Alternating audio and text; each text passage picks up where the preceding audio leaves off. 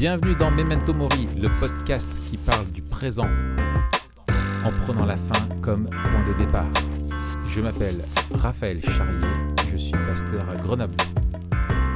Je m'appelle Mathieu Giralt, je suis pasteur à YouTube et nous sommes tous les deux blogueurs sur toutpoursagloire.com. On, on aurait pu même faire. Et il s'appelle Vas-y, euh, Sam, fais- Samuel. fais, ta, voilà. fais ta version. Bah oui, oui, Bah, je m'appelle Sam, je suis implanteur à Héricourt et on est tous les trois blogueurs sur Tout pour sa gloire. Voilà. Je, je m'appelle euh, Sam. Vous mettez votre nom de famille? Non, juste. euh, Non, non, non, on veut Je pas être euh, identifié. Genre, euh, tu diras jamais que c'est Mathieu Giralt. tu vois, faut, faut pas le Ouais, dire. les, mecs, les mecs qui me stockent sur internet, hein, c'est mort. Voilà, c'est ça. Euh, je m'appelle Samuel, je suis implanteur à Héricourt et on est tous les trois blogueurs sur toutpoursagloire.com. excellent. Excellent. Salut, salut à vous deux les gars. Ça fait plaisir de vous Salut, voir. salut. Salut tout le monde. Merci Sam de revenir euh, parmi nous, le petit chat. Euh, c'est euh, Ouais, c'est- super de, de t'avoir. On t'avait eu pour plusieurs, plusieurs épisodes et là tu nous reviens plus affûté que jamais, plus aiguisé, plus disposé et, et préparé. Alors, on n'a pas dit que tu, que tu étais aussi psy.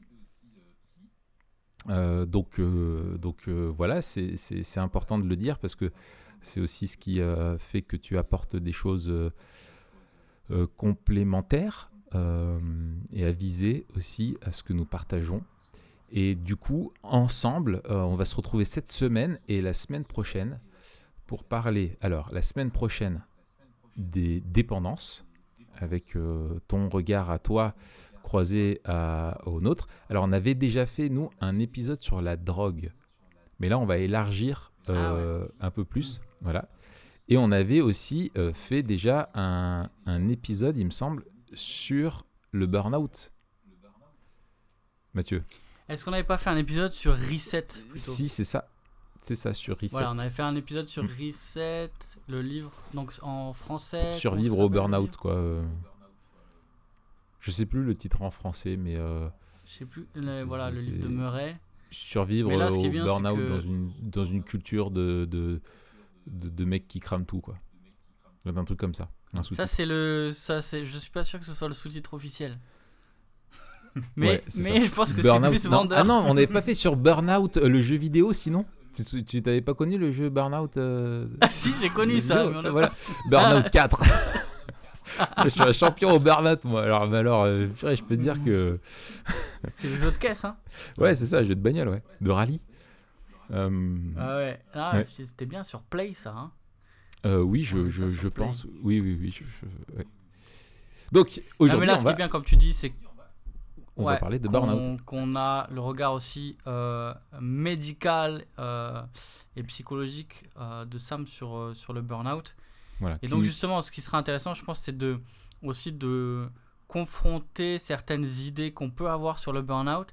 Et ça, peut-être Sam, tu pourras euh, l'une ou l'autre fois aborder justement euh, les, les- les endroits où la, la, la pensée médicale va à l'encontre de, de clichés ou d'idées reçues, que ce soit sur la, les symptômes ou euh, sur les, le- la- le- le- les soins.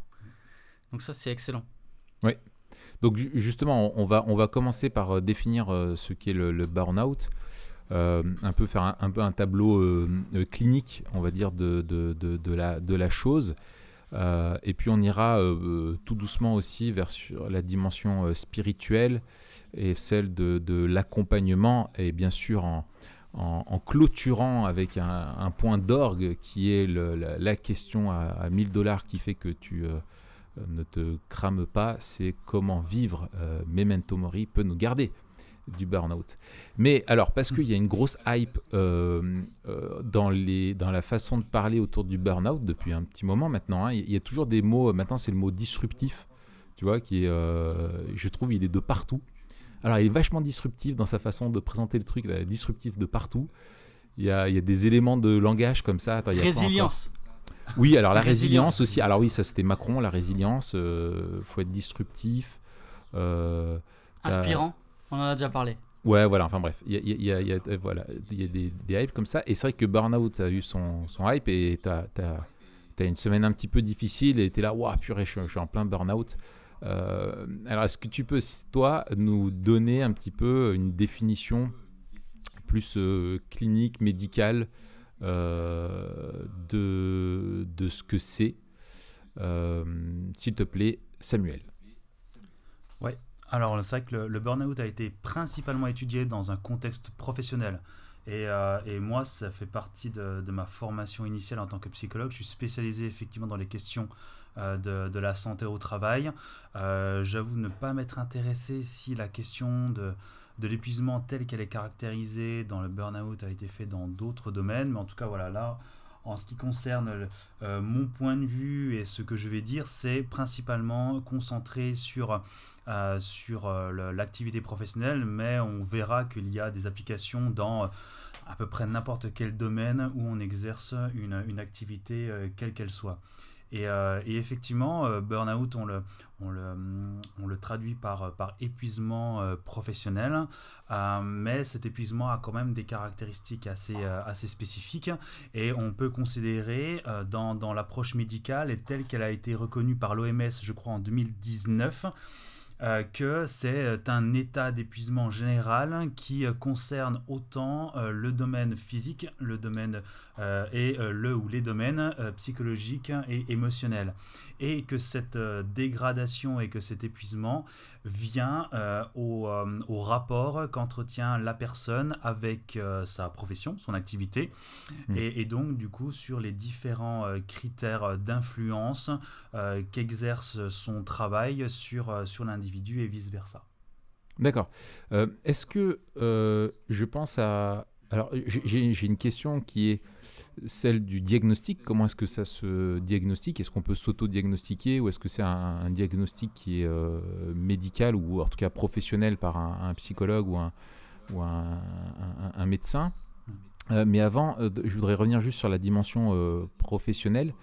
est-ce que c'est euh, vraiment lié à la, à la situation de l'entreprise, euh, quand on utilise le terme propre à ça, c'est-à-dire c'est un stress professionnel dans une entreprise, ou par exemple euh, une mère au foyer qui est ou une mère malheureusement divorcée, seule avec trois enfants qui en plus travaillent et voilà peut se retrouver en situation de burn-out à cause de l'ensemble de, de, charges de stress de sa vie. Euh, est-ce que ça sera juste de parler de burn-out ou il faudra parler d'autre chose?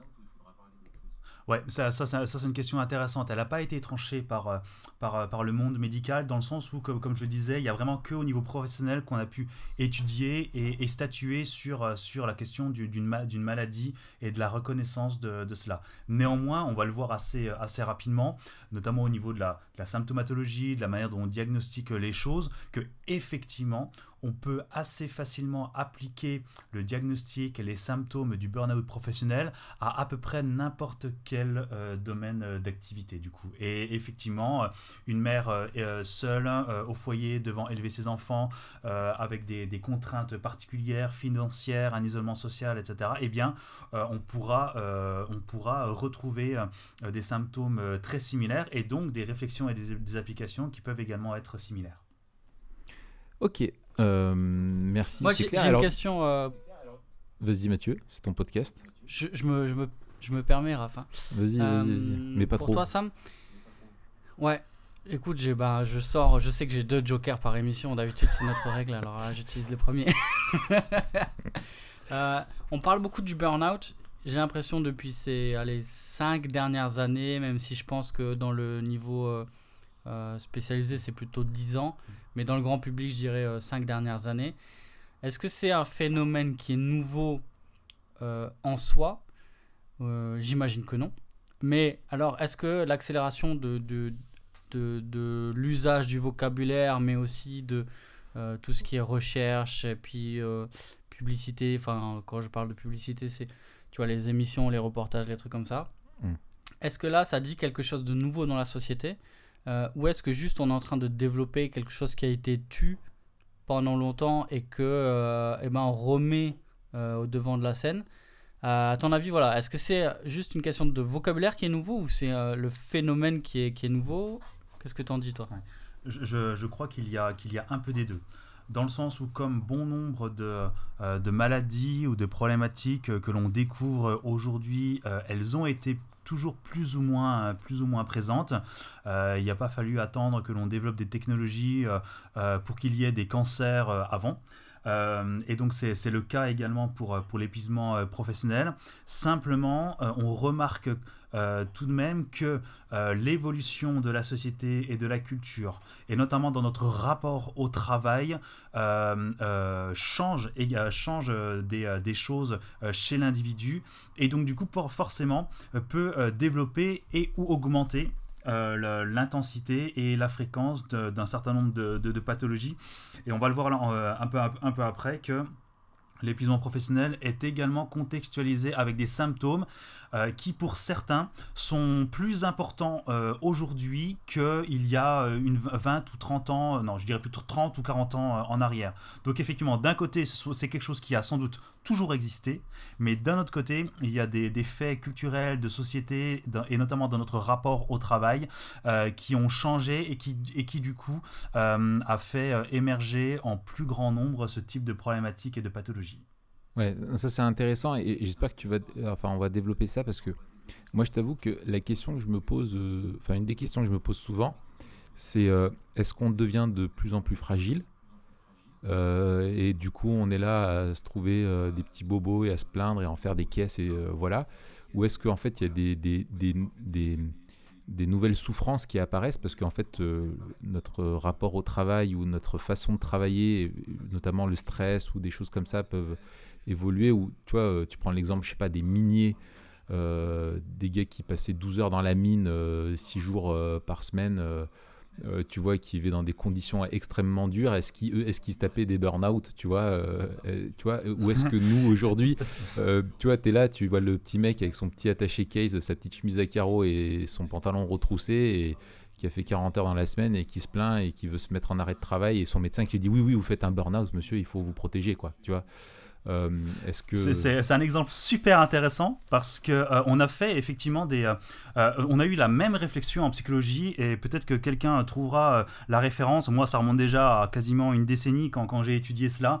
on a fait des études du coup, ben, on a pris le même exemple sur en fait les miniers. Ah sur les gens qui travaillent dans les mines et qui se demandaient mais pourquoi ces gens-là ils pètent pas un plomb avec, avec les, les, conditions de travail si mm. dures, etc. Bon, le, premier cas, c'est que déjà, les gens, les gens, en tout cas, vivaient beaucoup moins longtemps. Ok, il y avait comme une, espérance de vie beaucoup plus raccourcie. Il y avait des accidents, etc. Euh, voilà. Mais un coup de grisou et c'était terminé. cet hein. exemple-là. De quoi? Un coup de grisou dans la mine et c'était terminé. Ouais, exactement. Et, euh, et ce qu'on ce qu'on a cependant remarqué, et ça je suis sûr que ça va faire écho à plein de gens, c'est que lorsqu'on parlait de miniers, dans, et en fait on parlait de communauté de, de miniers, les gens étaient extrêmement solidaires ensemble. Ils vivaient souvent euh, toujours euh, ensemble, euh, les uns avec les autres, etc. Il y avait une solidarité très importante compte tenu de la dangerosité notamment hmm. du, du, métier. Et donc cette, cette solidarité, cette communauté prévenait beaucoup en fait ben, ce genre de, de, problématiques, de, de, stress et, et, d'épuisement. Et lorsque on, voit notamment dans les années 2000 les, les, vagues de suicides qu'il y a eu dans les entreprises françaises comme Orange, EDF, etc., et ben on réalise que ben, le, changement de management les, les, ont poussés vers un management très individuel avec une communauté qui s'est restreinte et donc une influence par rapport à ce critère qui a mené à beaucoup de, de, de, stress et de problématiques liées, euh, liées, euh, liées au travail. Donc d'un côté, euh, je suis assez d'accord avec toi que on a, euh, on, est quand même, je, je, crois, plus fragile que les générations auparavant sur les conditions de travail et les circonstances. Mais néanmoins, il y a quand même dans les nouveaux modes de management et dans les nouveaux modes de fonctionnement d'entreprise des influences et des nouveaux critères euh, qui n'existaient, qui existaient beaucoup moins auparavant et qui aujourd'hui, eh bien, effectuent des, des, des, des, impacts et des influences délétères sur nos conditions de travail et sur notre rapport au travail. Ok. Euh, super. Alors, du coup, euh, comment est-ce que ça se manifeste euh, quel, quel, va être un peu le tableau clinique d'une personne qui, se, qui se fait un burn-out Les symptômes qu'on retrouve un petit peu, comment ça se diagnostique, etc. Alors, le, le, tableau n'a pas bougé depuis les années 90. Et en fait, on, on, le, on va le caractériser avec trois grands schémas. Euh, le premier schéma, c'est, ben, comme son nom l'indique, un épuisement qui est global et euh, une sensation d'être vidé euh, de ses ressources, de son énergie, etc. Quelque chose typique hein, aussi, c'est le fait de, de, ne pas bien récupérer lorsque on a des moments de, repos. on se réveille fatigué. Pardon, on se réveille fatigué. On a un week-end de repos, mais on reprend le lundi fatigué. Euh, et euh, ça, ça c'est euh, une, des, une des trois caractéristiques principales. Mais bon, lorsqu'on parle de ça, on pourrait se dire que ben, on passe tous des fois par des moments d'épuisement suivant les saisons et suivant les circonstances. Mais à ce, à ce premier point se rajoutent deux autres points un peu plus particuliers. Le, premier point, et en fait celui-là, on l'a mis, le, deuxième point, pardon, on l'a mis pas mal en, exergue parce que l'épuisement professionnel, on l'a beaucoup étudié dans, les, euh, dans, euh, dans, tout ce qui est euh, professionnel soignant et, de la santé. C'est un, un, retrait de, de, des engagements émotionnels que l'on a avec les autres personnes. Les interactions émotionnelles, c'est ce qui consomme le plus d'énergie chez, chez, nous, en stress, en, en émotion, etc. Et on, on, a, on a observé et ça, fait partie du tableau clinique, qu'il y a donc un retrait émotionnel, donc moins d'implication dans les échanges, et aussi une déshumanisation euh, de, des personnes que, l'on accompagne ou que l'on traite. Typiquement, au lieu de, euh, parler euh, de, Madame Robert qui est dans la chambre 104 et qui a des escarres, eh bien la personne peut dire bah, allez, je vais, je vais aller changer la grosse, la grosse de la 104 parce qu'elle pue. Euh, et du coup, il y a euh, un, changement en fait euh, de, rapport à, à l'être humain, et un, changement de, qualité d'interaction avec les individus que l'on accompagne. Euh, et euh, quand je dis, euh, quand je dis, quand je dis ça, c'est vrai que ça peut paraître dur, mais en fait, c'est très caractérisé et ce sont des, des, des, échanges que l'on entend très régulièrement et de cette tu, tu, tu déshumanises un peu les autres ou tu les, tu les rabaisses. Exactement. en fait, tu les objectivises. En fait, tu, tu veux plus que ce soit des êtres humains. Ça, coûte, ça te coûte trop. et, et, du coup, bah, tu, tu, les, tu les nommes par des caractéristiques ou par des surnoms ou par des, des sobriquets, ce genre de choses. Hmm. Et enfin, le dernier point, c'est une, dévalorisation globale de soi, euh, de, son accomplissement au travail, de, son utilité euh, au travail, de l'impression de, ne plus être à la hauteur, et accompagné en général par des, euh, symptômes bah, de, dépression ou de, ce type-là, quoi qu'il en soit, globalement des sentiments et des émotions négatives sur le regard que l'on a de nous-mêmes. D'accord, ok. Euh, alors, qui pose ce diagnostic? Est-ce que tu peux t'auto-diagnostiquer euh, euh, en, burn-outerie, en burn-outage? Alors, on peut objectivement se diagnostiquer, mais en général, l'être humain est, est, assez mauvais dans les autodiagnostics. Surtout qu'en général, c'est lié au travail, lié à une intensité du travail particulier. Donc en fait, il y a rarement en fait du temps pour pouvoir se poser et réfléchir là-dessus en général, un tiers est plus approprié et plus euh, pertinent euh, dans, euh, dans, dans, dans l'observation de, de, cela. Jusqu'à ce jour, je ne crois pas que le burn-out est considéré euh, est caractérisé de manière formelle par la médecine du travail. Par contre, euh, l'épuisement, les symptômes de dépression, euh, les, caractéristiques que l'on a de, nous-mêmes, l'épuisement global, permet en fait d'avoir un diagnostic qui permet de, statuer à, l'arrêt maladie de, quelqu'un ou à la prise en charge de quelqu'un qui est dans, ce type de, dans ce type de problématique. Et justement là, tu parlais de dépression. Et c'est vrai que souvent on associe le burn-out à, à, une baisse de morale, mais euh, alors est-ce que ça fait partie du premier point que tu as, que as évoqué? Tu parlais de, d'un épuisement général, parce que souvent c'est vrai que sur le burn-out, on a l'idée d'une baisse de morale ou de plus avoir envie, etc., presque un état dépressif. Mais je trouvais que ça ressortait pas dans les trois points. Est-ce que, est -ce que ça y est quand même ou est-ce que c'est quelque chose à part? C'est plutôt le. Alors, euh, on, différencie quand même l'épuisement professionnel avec, euh, avec la, la dépression. L'épuisement professionnel n'est pas une dépression, mais elle est souvent associée à des symptômes dépressifs, dans le sens où il va y avoir des marqueurs, euh, des marqueurs communs. Typiquement, je, je prends un, un, au hasard, la dévalorisation de, de soi. Mais généralement, là où on peut affiner notre, euh, notre diagnostic et notre réflexion, c'est que c'est euh, c'est pas une dévalorisation de soi euh, substantielle et, et, un peu globale, mais souvent très caractérisée dans le rapport au travail. Je me dévalorise parce que je n'arrive pas à atteindre certains objectifs que je me fixe ou que l'on me fixe dans le cadre de mon travail. Dans le cadre de mon travail. Hmm. D'accord. Est-ce que une autre question sur cette première question? Euh, sur, la, sur la deuxième question, la, manifestation, euh, à quoi ressemble un faux burn-out? Est-ce que euh, typiquement, tu vois, souvent on a, on a le, la vraie maladie et puis souvent on a une, une, représentation populaire de la maladie, mais qui n'est pas cette maladie. je pense bah, par exemple à la dépression, c'est vrai qu'il y a l'état médical clinique et puis il y a aussi euh, peut-être une espèce de d'imagerie populaire. Est-ce que c'est pareil que le burn-out Tu es déprimé ou t'as pas le moral en ce moment, mais c'est pas euh, pathologique quoi. Ouais, c'est pour ça qu'on fait, on fait assez rapidement une différence entre des symptômes dépressifs et la maladie en tant que telle, qui implique notamment des, des modifications physiologiques assez, euh, assez fortes la, frontière est toujours assez, euh, fine, euh, notamment dans la question de, de, poser un diagnostic de maladie, euh, etc.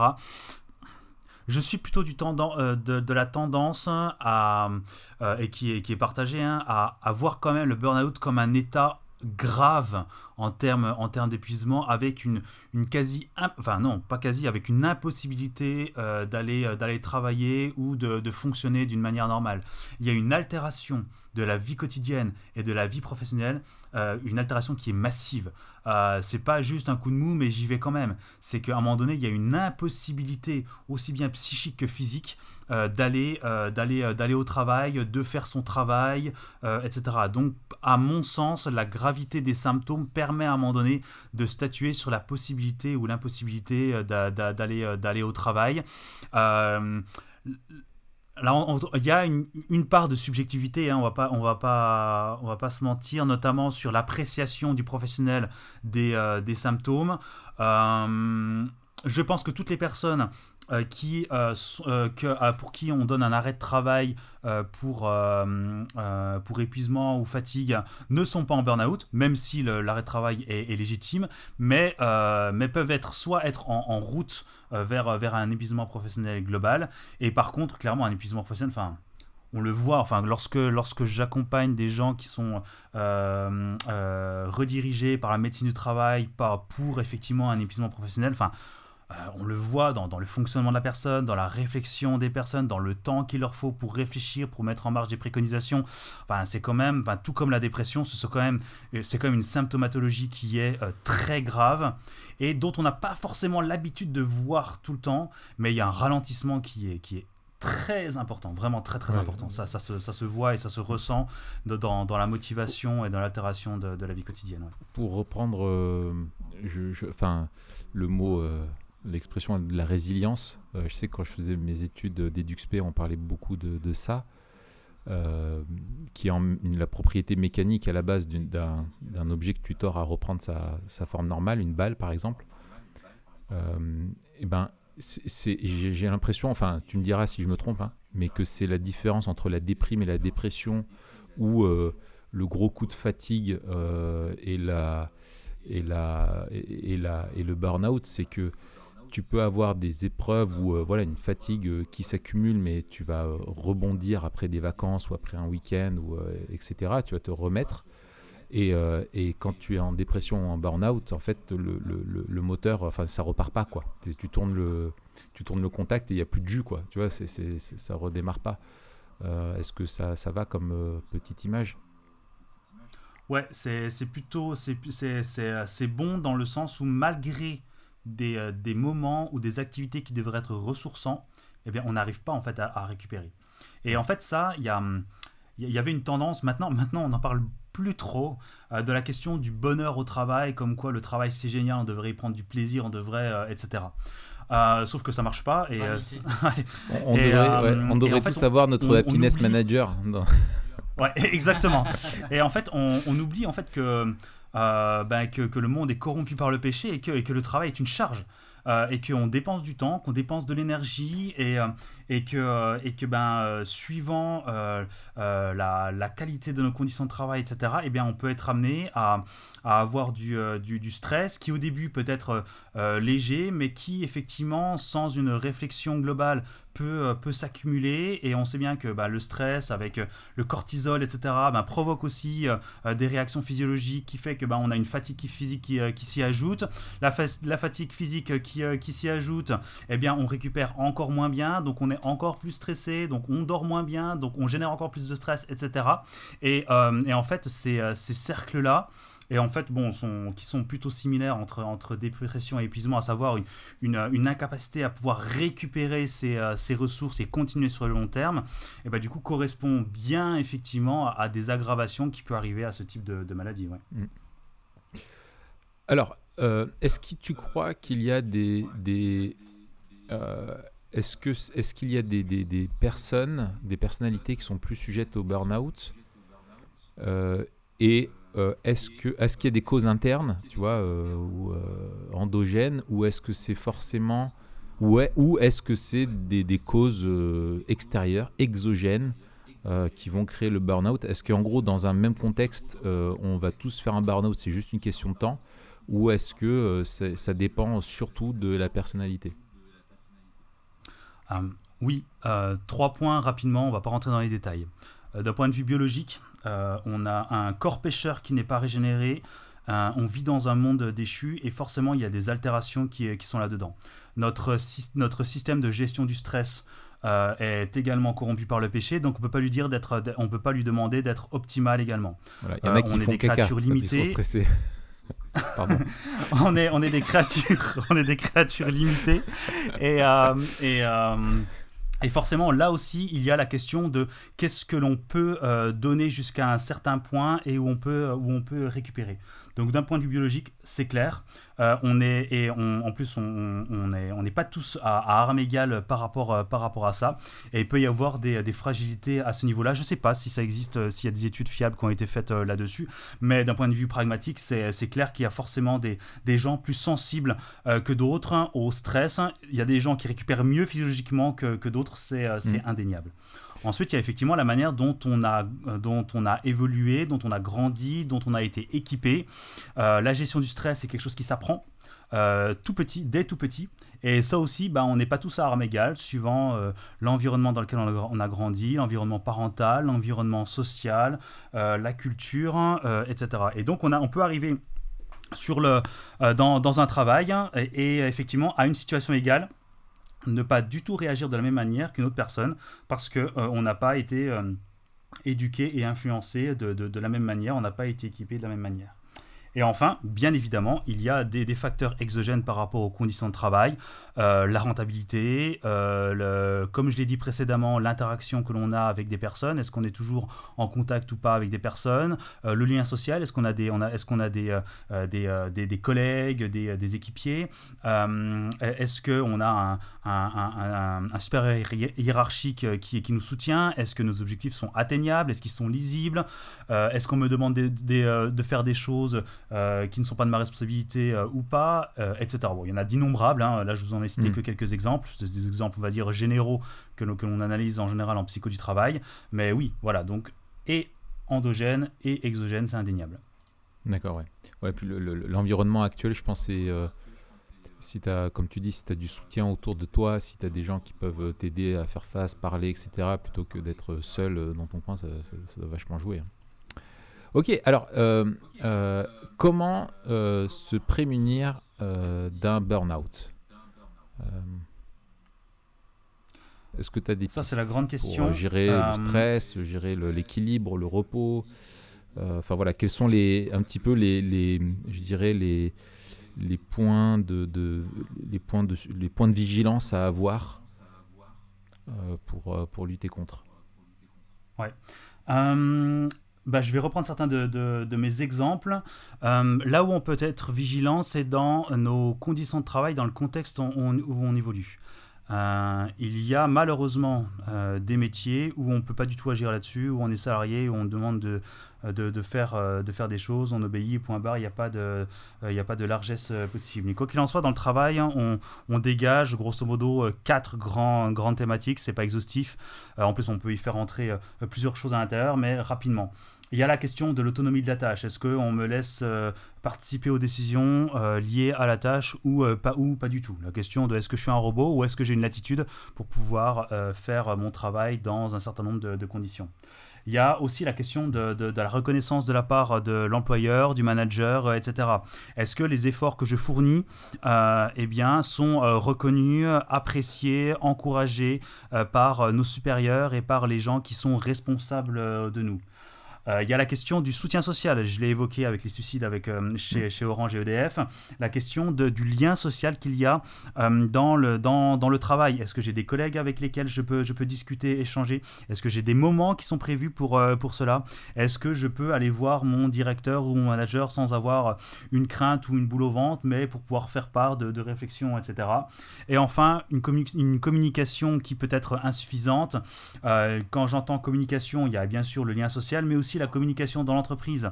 Est-ce que je, connais, je comprends la vision de l'entreprise? Est-ce que j'ai le sentiment de, pouvoir euh, y contribuer? En gros, est-ce que, dans la communication de l'entreprise, eh euh, mon travail revêt un sens concret, euh, concret pour moi?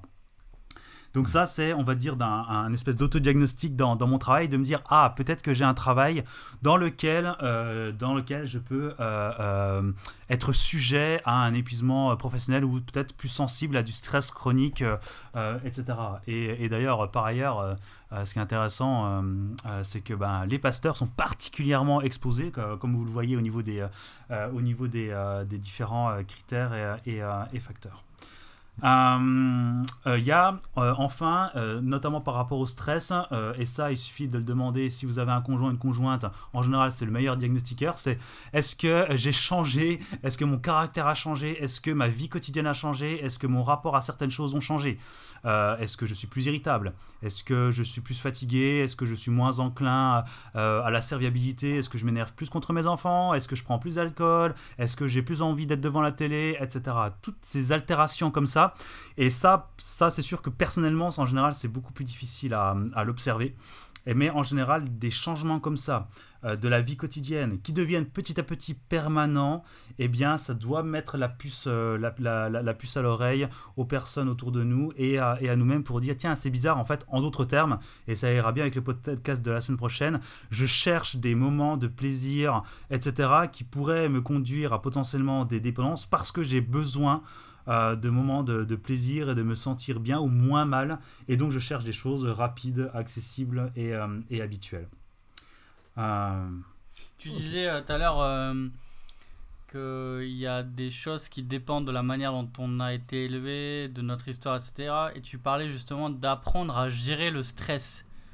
alors c'est intéressant parce que souvent je, le stress on en parle comme quelque chose qu'on subit sur lequel on a peu d'emprise.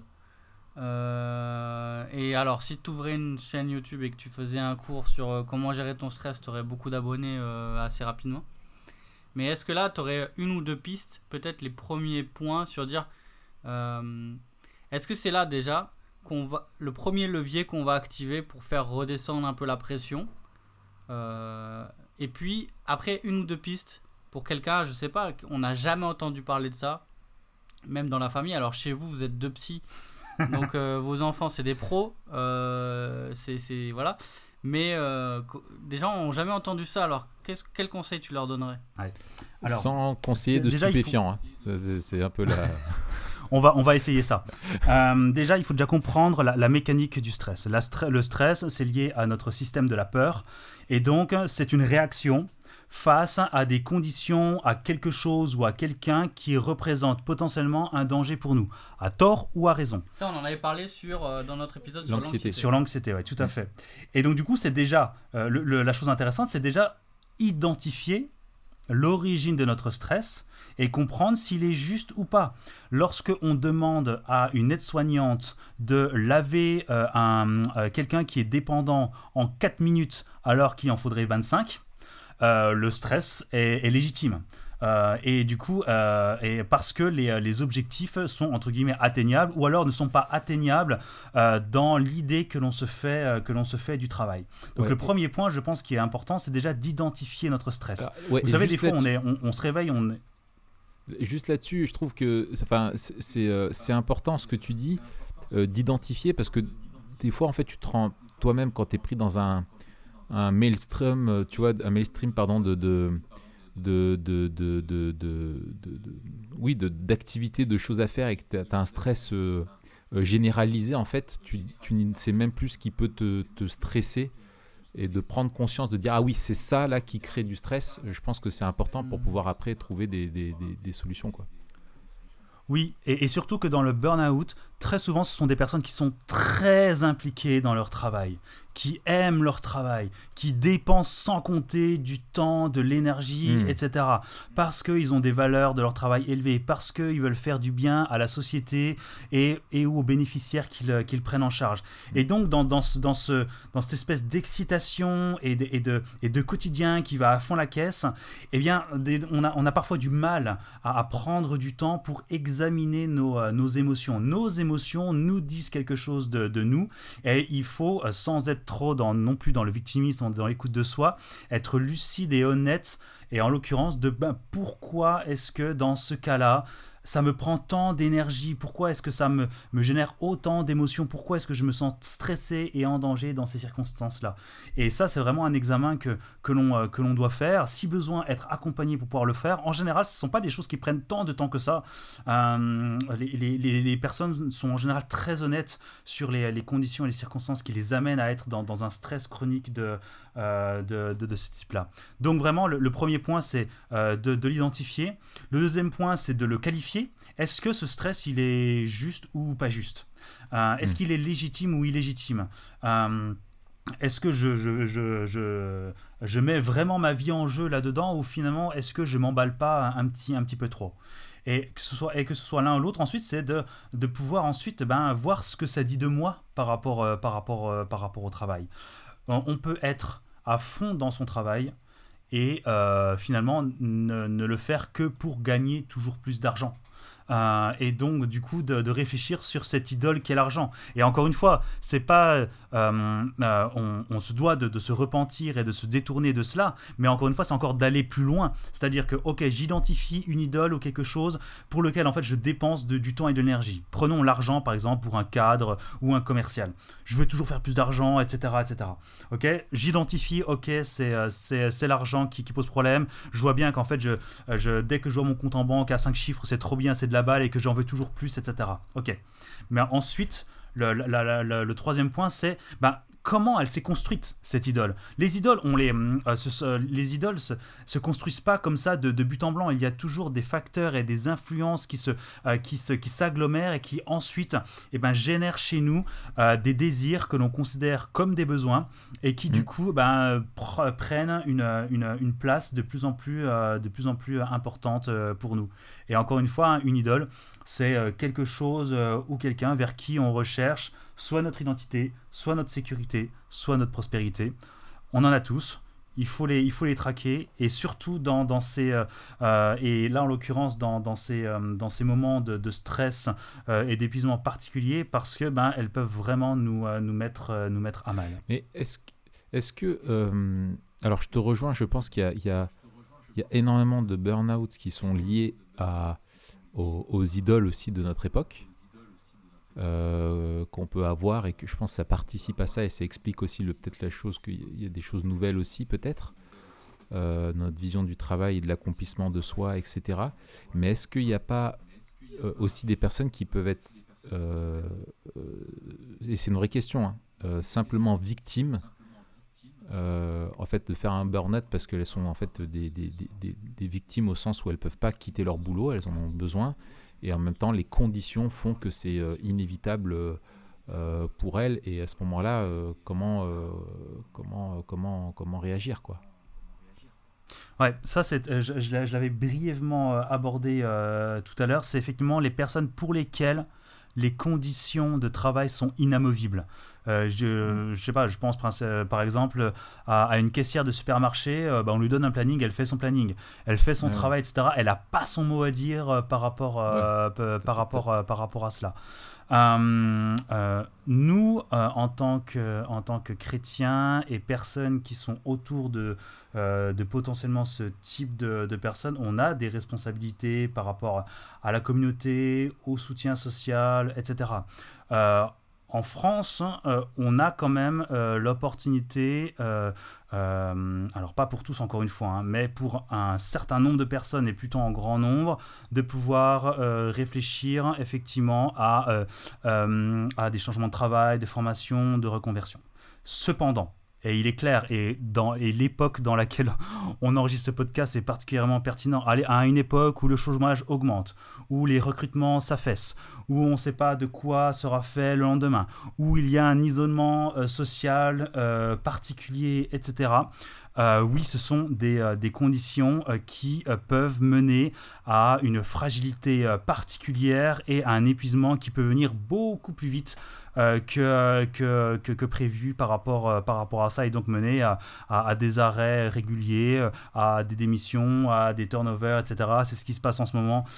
c'est le, le, le, monde du travail vit une grande tragédie et on voit ces choses-là sans que en fait la société ait de réponse vraiment satisfaisante par rapport, par rapport, par mm. rapport à ça. le monde du travail est globalement violent. On vit une, une, une, une époque euh, ben, plutôt, euh, plutôt, euh, plutôt violente et, incertaine. Et on en paye le prix dans, le monde du travail, ça c'est indéniable. Et il n'y a pas, entre guillemets, de, bonnes réponses à, apporter, ni même, voire même de, réponses pour des personnes qui sont dans une impossibilité complète. Mais ça, ça, ça, rejoint la question de la motivation. Et pour des personnes euh, je ne sais plus si c'est là où on en discutait, pour une personne esselée avec des enfants qui sont caissières, qui font une heure de métro euh, par, jour, par jour pour, euh, pour aller à son travail dans la région parisienne, etc. Bah, curieusement, ce sont des personnes quand même qui tiennent plutôt bien la route. Parce qu'elles mmh. ont des motivations extrinsèques euh, la, la, vie de leur foyer, de, leur, de leurs enfants, etc. Le fait que bah, elles ont un métier et que du coup elles doivent tenir avec ça, qui fait que ce sont des motivations parfois suffisantes pour gérer le stress euh, et euh, pour ne pas effectivement rester dans des épuisements. Mais effectivement, ce sont aussi des personnes qui en payent le prix hein, au, niveau de leur, au niveau de leur santé, mais plus rarement dans des questions d'épuisement professionnel telles qu'on a pu les, hmm. les qualifier à l'instant. D'accord, c'est intéressant. Ok, alors si, euh, euh, voilà, j'identifie, euh, je, sens que je suis pas loin, que je vais vers cet épuisement-là. je sens que ça va pas. On m'a tiré la sonnette d'alarme. On a vu des signes un peu avant-coureurs, comme tu disais. c'est quoi les, conseils que tu donnes pour, pour éviter justement de, le, le crash? Comme dans pas mal de préconisations euh, bibliques, euh, la question de la communauté et de la redevabilité. Euh, on ne doit pas, on ne doit jamais rester seul dans, dans cette situation-là. On doit le partager à des frères ou à des sœurs, on doit le partager avec la communauté qui est, pro, qui est, qui est proche de nous. L'isolement social est un facteur aggravant, on ne doit absolument pas l'entretenir. Et je sais que c'est contre-intuitif lorsqu'on est dans ce genre de, euh, dans ce genre de, situation. C'est typiquement, par exemple, tu rends du travail stressé, etc. Ça fait un petit moment que tu que as le... Que, que c'est un peu lourd euh, au boulot. Et puis tu as un de tes potes qui dit, euh, alors plus maintenant, mais on en couvre-feu, mais viens à 20h, on va sortir ensemble, faire un bowling, ça va être cool, etc. Et toi, tu dis, ouais, non, j'ai pas trop envie, j'ai envie de rester tout seul, tranquillou, voilà, mater une série, etc. Et puis le, ton pote, il insiste. Et finalement, tu y vas tu passes un moment avec tes potes et tu reviens vers 23h le, soir et en toi-même tu te dis ah finalement c'était pas si mal que ça j'ai passé mm. un bon moment etc le lien social euh, euh, est absolument primordial dans ce type euh, d'émotions et de conditions liées à l'épuisement professionnel. Et c'est quelque chose de très biblique.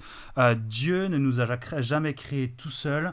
et l'Ancien Testament fait écho ben, à un peuple, le Nouveau Testament à un peuple et une église. Et en fait, c'est un impératif. on se doit d'être dans une communauté et à ce que la communauté prenne soin des personnes qui sont, qui sont en son sein. Donc je dirais que ça c'est le premier point primordial. Pas forcément, encore une fois, d'aller voir son pasteur, etc., mais d'aller voir des gens qui, qui nous sont chers, qui peuvent prier pour nous, qui nous...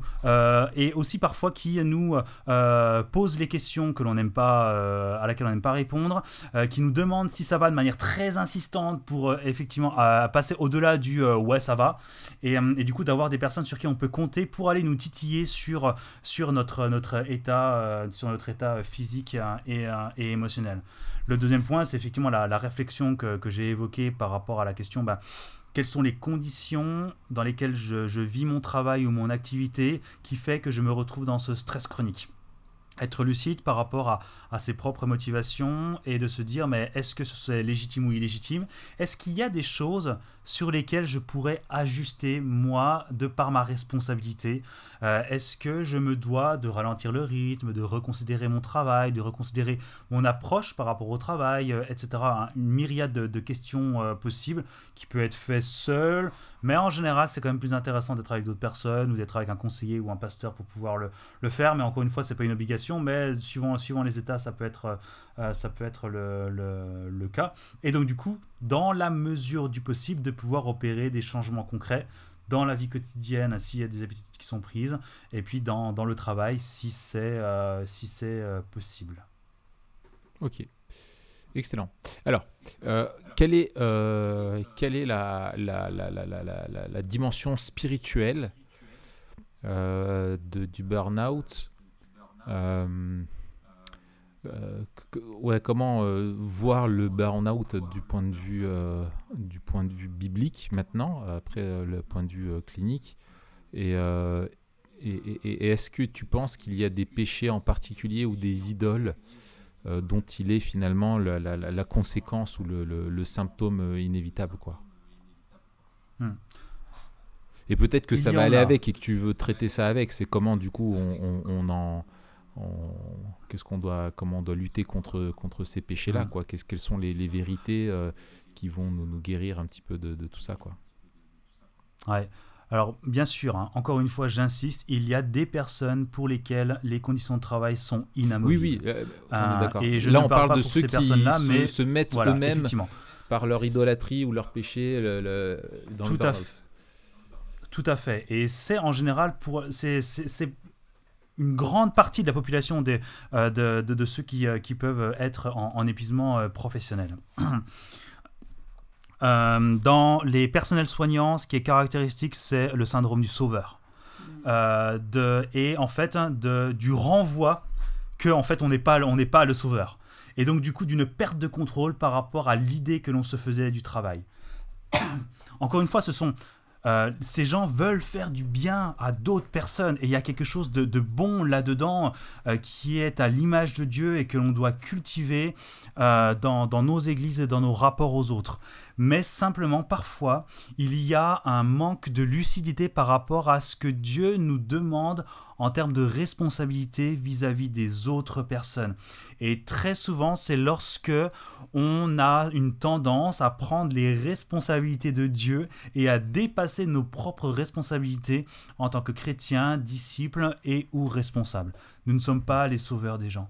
On, est, on doit être des transmetteurs fidèles de la parole de Dieu. On doit être des témoins fidèles de, de, qui il est en tant, que, en tant que disciple. Mais il ne faut pas oublier que euh, euh, dans la relation que l'on a avec les personnes, eh bien, il y a 50% euh, sur lequel on n'a aucun contrôle. Nous hmm. n'avons aucun contrôle sur les personnes. Et, euh, et il faut que l'on reconnaisse, il faut que l'on reconnaisse cela. Et en tant qu'accompagnateur, soignant, pasteur, etc. C'est un grand risque de vouloir aller au-delà de nos responsabilités, de voir que ça ne marche pas, de se culpabiliser ensuite en se disant que peut-être on ne fait pas assez d'efforts, qu'on n'est pas assez bon, qu'on n'est pas assez compétent, que etc., etc. Et donc du coup petit à petit de se dévaloriser et de mésestimer un, euh, ce que l'on fait, et deux, de ne pas être assez lucide aussi sur les limites de ce que l'on peut faire, et donc d'oublier qu'on reste des créatures euh, limitées, qu'on a été créé de cette manière-là, qu'il faut le reconnaître, et qu'il faut être honnête par rapport à ce que euh, euh, par rapport aux responsabilités de Dieu, aux responsabilités de l'individu, de- du bénéficiaire que l'on accompagne et, et, et de nous-mêmes. Ouais. Donc, Et ça, c'est quelque chose qui est C'est laisser Dieu être Dieu, quoi. Tout simplement. Ouais, et, euh, et c'est et c'est dur. L'orgueil, euh, c'est l'origine de tous les mots. Va, je veux dire par là que c'est quelque chose que l'on n'a pas en nous, et surtout lorsqu'on fait des bonnes choses. Et, et c'est en ça où c'est dur, parce qu'on se dit mais je veux faire du bien aux autres. Sauf que euh, ben parfois le bien doit s'arrêter pour laisser la place à Dieu et pour laisser la place à la responsabilité des autres. Et je pense notamment euh, aux pasteurs, là où c'est... Alors, je, je prends cet exemple parce que, j'en- j'en- euh, parce que je, je connais plutôt pas mal ce, type de problématique et j'en travaille plusieurs. Euh, le problème, c'est que non seulement il y a le pasteur qui doit euh, traiter cela, mais en plus, il s'est rendu difficile parce que les, les personnes sont accompagnées attendent du pasteur, attendent du soignant, attendent de l'accompagnateur des choses qui ne sont pas de la responsabilité euh, du pasteur et du soignant. Et donc il y a, une- euh, donc il y a ce double mouvement qui rend du tout du coup le, le lien difficile dans notre rapport au travail à l'activité parce qu'on sait plus trop ce qu'il faut faire. D'un autre d'un côté, on est alpagué par, par la personne. De l'autre côté, nous, on a envie de bien faire.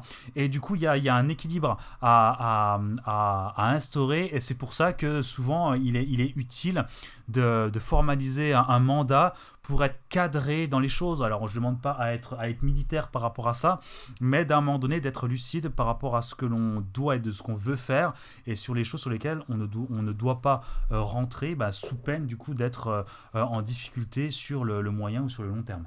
Hmm, ok. Euh, D'accord. Donc, euh, si euh, on avance maintenant, du coup, comment, comment on va. Est-ce que tu vois un, processus ou est-ce que tu vois un chemin un petit peu redondant? Tu vois un. Comment on pourrait dire Mince, tu sais. ah, le mot. Une convalescence d'un point de vue global, tu vois. Euh, euh, de, de la, du burn-out et co- combien de temps, combien de temps ça prend. euh. J'ai entendu qu'il il y avait des personnes qui restaient euh, en fait euh, des années, qui s'étaient tellement. euh, je pense qu'il y a des. Oui, comme dans la dépression, il y, a, il y a des gravités différentes, mais des gars qui sont tellement cramés qu'en fait, professionnellement, ils n'arrivent plus jamais à repartir ou à subir le moindre. Enfin, à résister au stress, à retrouver une situation professionnelle. Souvent, il y a des des reclassifications ou des réorientations complètes de, de vie. Euh, le mec qui va partir dans le Larzac, élever des, des, des moutons euh, et, et devenir euh, un, un- un partisan de la décroissance. Et tu vois, qu'est- qu'est-ce que qu'est-ce que tu qu'est- qu'est-ce que tu vois toi? Ouais. Alors, ça, c'est contre-culturel et c'est aussi un des facteurs. Non, c'est disruptif. d'épuisement. C'est disruptif, pardon. Euh, euh, ça prend beaucoup plus de temps que ce que l'on croit. Euh, on est dans une, dans une époque où tout va vite, où on a la question de la rentabilité, on est globalement plus impatient que les générations d'avant. Et ça, c'est quelque chose effectivement qui est sur lequel on doit travailler. Et la personne aussi que la personne aussi doit travailler, c'est la question de la patience. On, ne récupère pas d'un épuisement professionnel du jour au lendemain. Ce sont parfois des gens qui restent alités pendant des mois. Euh, euh, quand on parle de, ma- de maladie, on n'utilise pas ce mot euh, à la légère. Ce sont vraiment des, personnes où les symptômes ont été extrêmement graves, où il y a eu un arrêt de la vie quotidienne et de la, de la, vie professionnelle qui ont été, qui, qui, qui été nettes. Donc, effectivement, on est plus sur une tendance de dizaines de mois, années, que de la petite, que de du petit passage à vide et qu'on récupère en, en deux Mm. trois semaines ou euh, après, euh, après des, des congés, euh, des, congés pendant l'été. Non, en général, ce sont des, prises en charge qui sont sérieuses, souvent médicales et qui prennent, qui prennent énormément de temps. Donc, il y a déjà cela. Euh, développer de la patience pour pouvoir récupérer. Parce que même en tant qu'être humain dans cette époque, on aimerait récupérer plus vite. On aimerait aller plus vite dans ces choses-là, sauf que c'est pas possible. Euh, Dieu nous a aussi créés d'une certaine manière et euh, l'être humain n'a pas évolué à ce niveau-là dans les changements. Euh, on est toujours aussi long et il faut, l'accepter et le reconnaître en tant que, tel.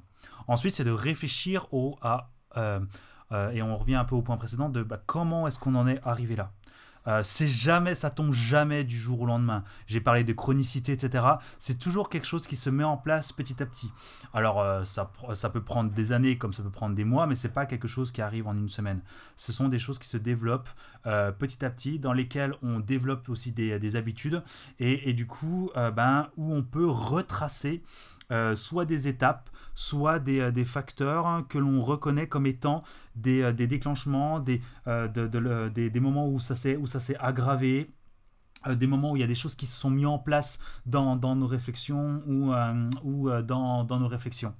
Euh, et, donc du coup, euh, bah, dans la mesure du possible, euh, de pouvoir revoir et réfléchir sur ce que nous, on peut changer dans ces différents points d'ancrage, dans ce qui est de, de, notre, de notre responsabilité, autant dans nos pensées et dans nos systèmes de réflexion que dans nos manières et dans nos habitudes de, de, de faire. Mm. Euh, et ensuite de se, de, se, de se, positionner par rapport à est-ce que effectivement ce travail-là, je vais pouvoir le reprendre dans ces conditions en changeant certaines choses? Alors un, est-ce que c'est vraiment, est-ce que c'est possible? Ou alors et de deux, est-ce que euh, ce type de travail euh, est une faiblesse particulière pour moi? Et est-ce qu'il ne faudrait pas réfléchir du coup à une orientation différente, etc. En général, Lorsqu'on arrive à ce type de, pathologie, il y, a des arrêts, maladie qui sont très longs et donc du coup il, y a souvent des, euh, euh, des possibilités de, euh, de, changement. c'est pas c'est pas pas c'est pas à 100% mais dans, les personnes que j'accompagne très souvent les, les, les, services DRH ensuite et, et, les autres services de, reclassement etc peuvent diriger les personnes vers d'autres emplois ou vers d'autres activités etc. Encore une fois on parle d'arrêt maladie qui se compte en plusieurs mois ou années. Donc, euh, donc en général, les gens, sont, euh, les gens autour d'eux et l'entreprise sont assez, assez, assez soucieux. En tout cas, mm. ils ont des, euh, des, services qui sont appropriés et dédiés pour ce type de problématique et éventuellement de reconversion et ou de, de reclassement. rien n'est parfait, hein. il y en a qui se font jeter à la porte, il y a des choses qui se passent qui sont inadmissibles, mm. mais en tout cas, il y a, il y a assez régulièrement, en tout cas j'en vois beaucoup, des, des, des, services qui permettent effectivement ce type d'orientation, de réorientation. Alors, euh, comment est-ce qu'on peut euh, accompagner euh, quelqu'un qui fait un burn-out si on a voilà, un ami qui nous dit voilà, j'ai vu mon médecin, je suis en arrêt, je suis en burn-out comment est-ce qu'on peut l'aider et en particulier aussi en tant que chrétien, quelle est la place de l'Église Comment est-ce que l'Église peut prendre soin d'un frère ou d'une sœur qui, qui est cramé?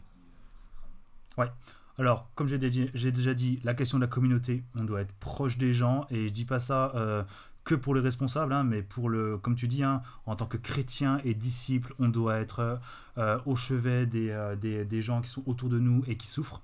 C'est pas réservé aux pasteurs et c'est pas réservé aux psys. Ça nous concerne tout, ça concerne tous les chrétiens. On est redevable euh, vis-à-vis de Dieu par rapport à cela et on doit pouvoir être à ses côtés. Surtout que, ben, si jamais il y a eu, il y avait ou, une, une, vie de famille, etc.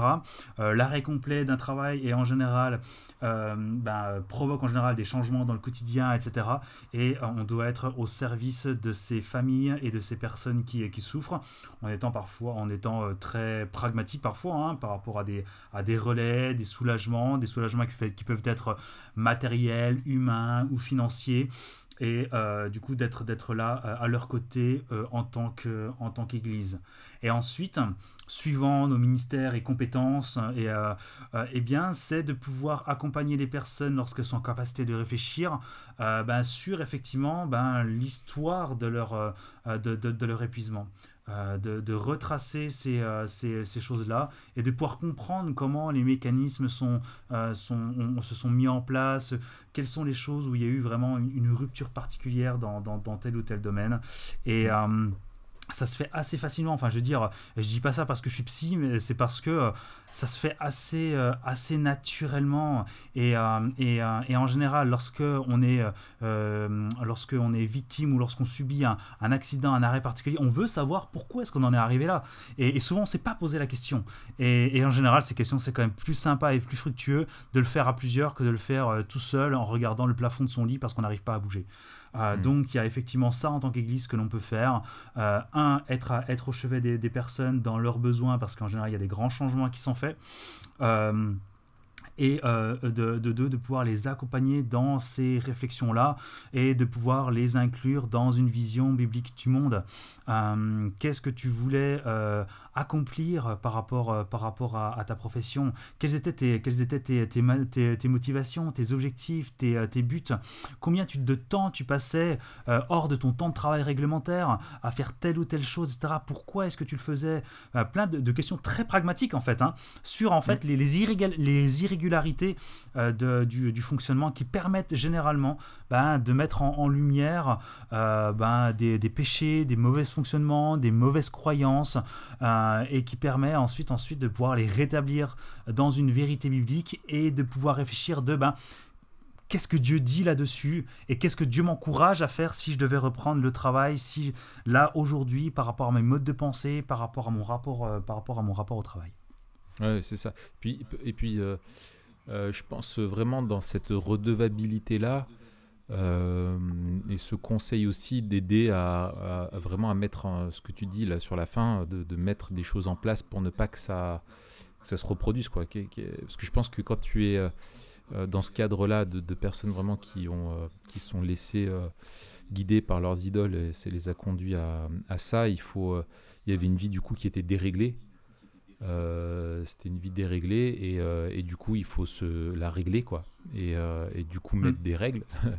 Et, et je pense que d'aider à, à ça de donner une vision qui ne de la je pense une vision du monde qui est celle de la qui englobe finalement, toute la vie celle de, de la vocation et de l'appel qu'on a à vivre pour Dieu qui est bien au-delà de l'accomplissement professionnel. Mm.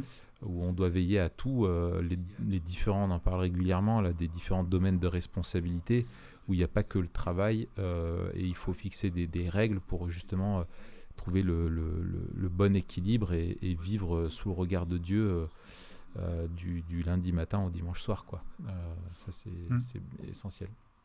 Bien. Alors, et comment, euh, on, on va conclure là-dessus, comment vivre Memento Mori? Va-t-il nous euh, garder du burn-out? Euh, je pense qu'il y, a la question de la temporalité euh, qui est vraiment à mettre en lumière et je pense qui, qui nous aide à, mieux vivre notre travail et surtout notre travail par rapport, par rapport aux autres. Euh, il y a la question effectivement de, de, la, de la vanité et de l'aspect éphémère de la plupart des choses, enfin des, euh, des choses qui sont, euh, qui sont autour de nous. On va pas garder notre, notre compte en banque euh, pour, aller, pour aller au ciel, on n'en aura vraiment euh, plus rien à faire. Et euh, euh, il y a vraiment cette question, je, je la pose souvent comme, comme ça. euh, si, euh, si Christ devait revenir maintenant, ok, euh, et s'il te posait euh, la question, alors parle-moi un petit peu de, euh, de ton rapport à, ton travail, de toute l'énergie et du temps que, que, tu, que tu as mis là-dedans. Aujourd'hui, tu es, devant moi. Tout ça, c'est parti, parti en fumée. Fais-moi un peu ta, ta, ta- ta rétrospective. En d'autres termes, comment réfléchir à être intègre dans ce que Dieu nous a donné comme temps et comme énergie? Comment être intègre et être dans un équilibre euh, de fond euh, dans le service que l'on peut euh, donner à la société, dans le, travail que- que l'on accomplit. Qu'est-ce que Dieu veut de nous là-dedans? Est-ce qu'il veut qu'on se crame comme des malades pour faire un max de thunes, pour euh, soigner un maximum de personnes, etc. Et finalement, euh, cramer au bout de deux ans parce qu'on n'a plus de force et que bah, ensuite il va falloir se, reconvertir dans autre chose parce qu'on peut plus voir notre, notre profession, etc. Il y a vraiment la question de cette course sur le long terme dans l'épuisement professionnel qui, euh, qui compte. Et, euh, et, euh, et dans cette course à- sur le long terme, eh ben, Dieu a son, mot à, a- a son mot à dire. Parce qu'en fait, cette course, on ne sait pas combien de temps elle va durer. Euh, elle peut durer euh, Mhm. 30 ans, comme elle peut durer qu'une année, comme elle peut s'arrêter maintenant parce que Christ revient maintenant. Et donc, c'est de se dire au jour le jour, dans mon travail, comment est-ce que je peux être un témoin qui soit à la gloire de Dieu dans le temps qui m'est imparti, sachant que ce temps, je ne le connais pas. Et, euh, il pourrait y avoir effectivement se dire, bah, du coup, je donne tout maintenant. Euh, parce que, euh, parce que peut-être que Christ va revenir, euh, va, revenir demain. Mais mm. le truc, c'est que Christ nous demande de ne pas nous conduire comme des insensés, mais du coup d'être sage par rapport à, à, notre identité et de la manière dont il, dont il nous a créés. Il nous a créés limités, il nous a créés avec un certain nombre de, de, facteurs qui nous empêchent de faire, de faire n'importe quoi et sur lesquels on doit être vigilant. Et, et, du coup, on se doit de se poser la question quel temps et quelle énergie j'investis dans ce, dans ce travail et pourquoi est-ce que je le fais? Est-ce que je veux subvenir à, aux besoins de, euh, de, euh, euh, de, de, ma famille et rien de plus? Ou alors est-ce que le, le, le, nombre qui est affiché sur mon compte en banque a vraiment de, a, en fait pas mal d'importance pour moi? Et plus le chiffre grossit, plus je me sens bien et plus j'ai envie en fait qu'il soit, qu'il, soit gros parce que ça, ça, ça nourrit mon identité euh, et mon ego. Euh, à l'inverse, pourquoi est-ce que je, me, pourquoi est-ce que je suis au service des gens? Quel est en fait euh, quelle est la qualité de l'interaction entre moi et les personnes? Est-ce que je veux être un témoin fidèle euh, de, Christ avec le temps qu'il m'a imparti, euh, etc. Ou alors est-ce que j'ai envie de résoudre les, problèmes de, tous les gens qui sont, qui sont autour de moi pour qu'ils puissent ensuite avoir une bonne image de moi, pour qu'ils voient combien je suis un pasteur compétent et dévoué, et dévoué à ma tâche et sur lequel je pourrais pas, il ne pourrait pas me faire de, de reproches? Est-ce que j'ai envie d'être admiré? Est-ce que j'ai envie d'être reconnu, etc. Et en fait, on peut déceler en fait toutes ces idoles en réfléchissant à cette question de, de, la fin des temps et du fait qu'un jour, bah, en fait, on va, on, va, on, va, on va mourir. Et du coup, comment est-ce que je peux mieux utiliser moins de temps? Comment est-ce que je peux mieux utiliser mon énergie et mon temps pour que non seulement je puisse être dans mes responsabilités en tant que créature et témoin, et en plus, puisque je ne connais pas le temps du retour de Christ et, et, et ma mort, ou celui de ma mort, de se dire, ben, euh, ben, que cette course, le temps, je ne connais pas, donc autant que je, je me ménage pour que de jour en jour, mes forces puissent être renouvelées et que quelle que soit la distance que je dois parcourir, je la parcourrai dans un même état de fidélité à Dieu. Ouais, excellent.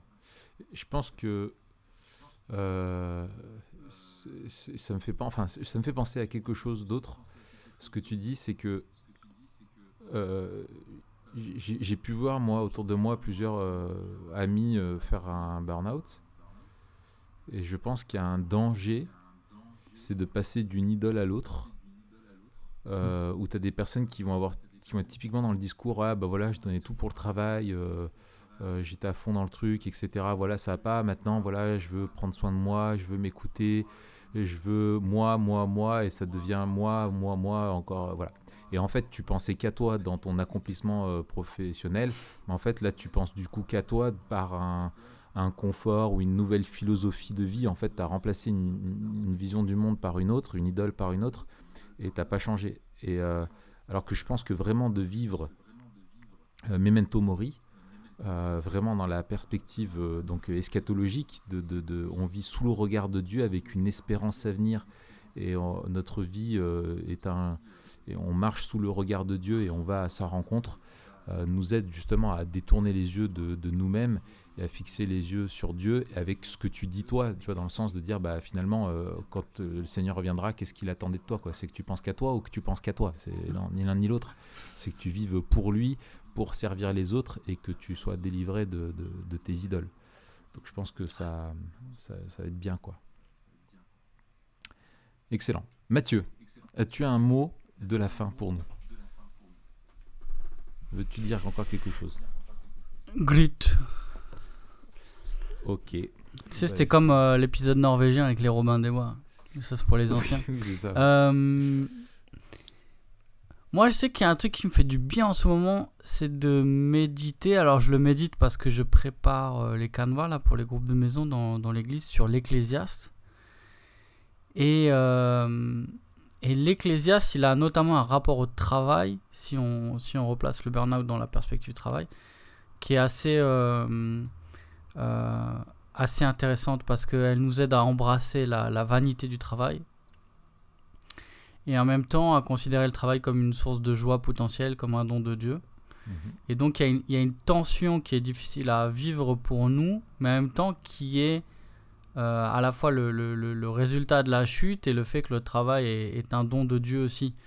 Euh, et donc si, si c'est une folie de s'épuiser au travail euh, et de trouver son, son accomplissement, sa réalisation dans le travail, au risque de, de se couper des relations sociales, etc., pour la question du profit dans l'Ecclésia, c'est une question qui revient. Quel profit retire-t-on de tout notre labeur sous le soleil? Et cette, cette vanité de, de, de travailler pour quelque chose que, dont on ne jouira pas euh, ou qu'on ne pourra pas donner, puisque euh, il y a cet exemple dans le chapitre 4 de celui qui travaille mais qui n'a ni euh, frère euh, ni euh, fils. Et finalement, euh, en fait, il travaille pour qui quoi? Il peut même pas partager le fruit de son travail avec quelqu'un. Et donc, on doit embrasser cette, euh, cette vanité et en même temps reconnaître que ce- c'est un don de Dieu, donc euh, que c'est aussi une, une folie de ne pas travailler. Et là, on vous renvoie aussi à notre épisode sur la, sur la paresse, mais il y a cette, cette image dans les proverbes que le, et qui, qui est reprise dans, dans l'Ecclésiaste aussi au début du, du, du chapitre 4, que le, le, le paresseux, il, il est, il est cannibale, il est en train de se dévorer lui-même, il se Mm. mange lui-même. Euh, et donc il y a cette tension dans l'Ecclésiaste où finalement le travail reste énigmatique. Et c'est une énigme qu'on est obligé de vivre par la foi, euh, une tension qu'on vit par la foi, en attendant d'être libéré de la tension pour retrouver une, une activité euh, euh, libre et libératrice. Quelque chose à la fois qui n'est pas contraint par les effets du péché et qui va ju- justement nous apporter une entière satisfaction puisque euh, on ne sera pas contraint par le péché et que tout ce qu'on fera sera euh, réellement et pleinement à la gloire de Dieu. Et je trouve que cette perspective-là, aussi, elle nous aide à pas trop en attendre du travail aujourd'hui euh, et à nous dire, je trouve la question de Sam, elle est super euh, pertinente. Euh, comment je peux être intègre aujourd'hui? Mm. Et je trouve que le, le aujourd'hui, il est intéressant parce qu'on on, on, on réfléchit jamais dans l'absolu en théologie pratique. On réfléchit toujours à la lumière de la parole et euh, de manière euh, euh, pragmatique, c'est-à-dire on doit vivre dans ce monde déchu. Et vivre dans ce monde déchu, c'est vivre euh, avec les, le cadre biblique, de la vision biblique du monde, mais aussi avec les limites de notre existence humaine déchue et de notre personne. Et chacun, on a ses limites propres. Mm. Et donc, en fait, l'intégrité, on va la définir à grands traits et elle sera partagée pour tous, mais on va la définir aussi individuellement. Et c'est là où je trouve que la, la, la com- communauté, en fait, nous aide à vivre Memento Mori. Parce que la communauté, elle nous aide à affiner à la fois notre vision du travail, mais aussi notre pratique du travail et notre intégrité en, en- faisant attention les uns aux autres, en se connaissant et en connaissant nos limites euh, propres et euh, les, les- les limites des autres, euh, et en, en veillant et en s'excitant aux bonnes œuvres, comme dit l'Épître aux Hébreux. Et donc, euh, euh, voilà, j'ai- un peu mélangé euh, plein de trucs qu'on avait dit, mais si je devais résumer, je trouve que méditer un livre biblique et ce qu'il nous dit sur le travail, et là en particulier l'Ecclésiaste, ça peut nous aider, surtout dans une... Parce que ce qui est intéressant, c'est que le, le, le Coëlette, euh, le je sais pas s'il a fait un burn-out, mais il aurait pu, avec tout- toutes les réalisations euh, après lesquelles il courait pour essayer d'être heureux. Mm. En fait, il se ménageait pas dans cette quête. Mm. Tu sais, c'est quoi un et donc, vas-y, Raph. C'est le mélange entre une mouette et un goéland. Un goélette. Eh ben merci euh, beaucoup d'avoir écouté jusque-là. Ah là là, heureusement qu'on a la fin, il y aura quasiment personne qui l'entendra. Mais... ben d'ailleurs, si vous, si vous écoutez jusque-là, mettez Coélette Voilà. Coélette en commentaire. voilà, et je me repentirai la semaine prochaine. Ou pas. Très bien, bah, t'avais fini, euh, t'avais fini ta, ta, ta prédication. Ta prédication. Je lui ai demandé un mot de la fin. Le mec, il est parti. Il me fait un monologue. euh, Laisse tomber, quoi. il est chaud. Ah, j'ai fait, j'ai fait mon Pascal là, désolé. Non, non, il y a pas de Euh, souci. j'ai fini, ouais. C'est J'ai bon. fini. Eh bah, super. Écoute, Eh bien, alors, vas-y. j'ai- vas-y, j'ai- vas-y. j'ai accumulé toutes les minutes euh, de l'épisode et je les ai concentrées à la temps fin. de parole, mais c'est bien, t'as raison, mon gars, t'es chez toi, tu fais comme tu veux. Si tu veux encore parler 10 minutes, tu parles 10 minutes. Moi, je dis au revoir, je vais me boire un Non, café. non, on est et bon, on est bon, on est laisse bon, on tourner est la bon. piste. Ça marche. Allez, les gars, merci beaucoup, Sam, euh, pour le temps consacré. On a de la joie de te retrouver euh, la semaine prochaine donc pour parler du sujet des dépendances. Euh, je vous souhaite une bonne semaine, les gars. Bonne semaine, Raph. À bientôt. Ciao. Bonne semaine à vous aussi qui nous écoutez et euh, ne vous cramez pas, euh, cramez pas la chandelle par les, les deux bouts, mais mettez-nous 5 étoiles, c'est c'est mieux, c'est plus sage. Allez, Il à la paraît que c'est semaine prochaine. un excellent moyen de, de, Bah, tu, de tu gagnes 50 vies. libérer le paraît. stress. Il paraît que tu gagnes 50 Libérer vies le dans ta carrière professionnelle euh, et 5 euh, et 5 zéros à ton compte en banque. euh, il paraît. Et si tu mets un commentaire, alors là, je te dis pas, tu dors comme un bébé pendant deux semaines, c'est prouvé scientifiquement. Ah oui, oui, ah oui, oui, ah, c'est un truc de fou là. Ah ouais. Magnifique. Allez, salut les gars. Allez, salut.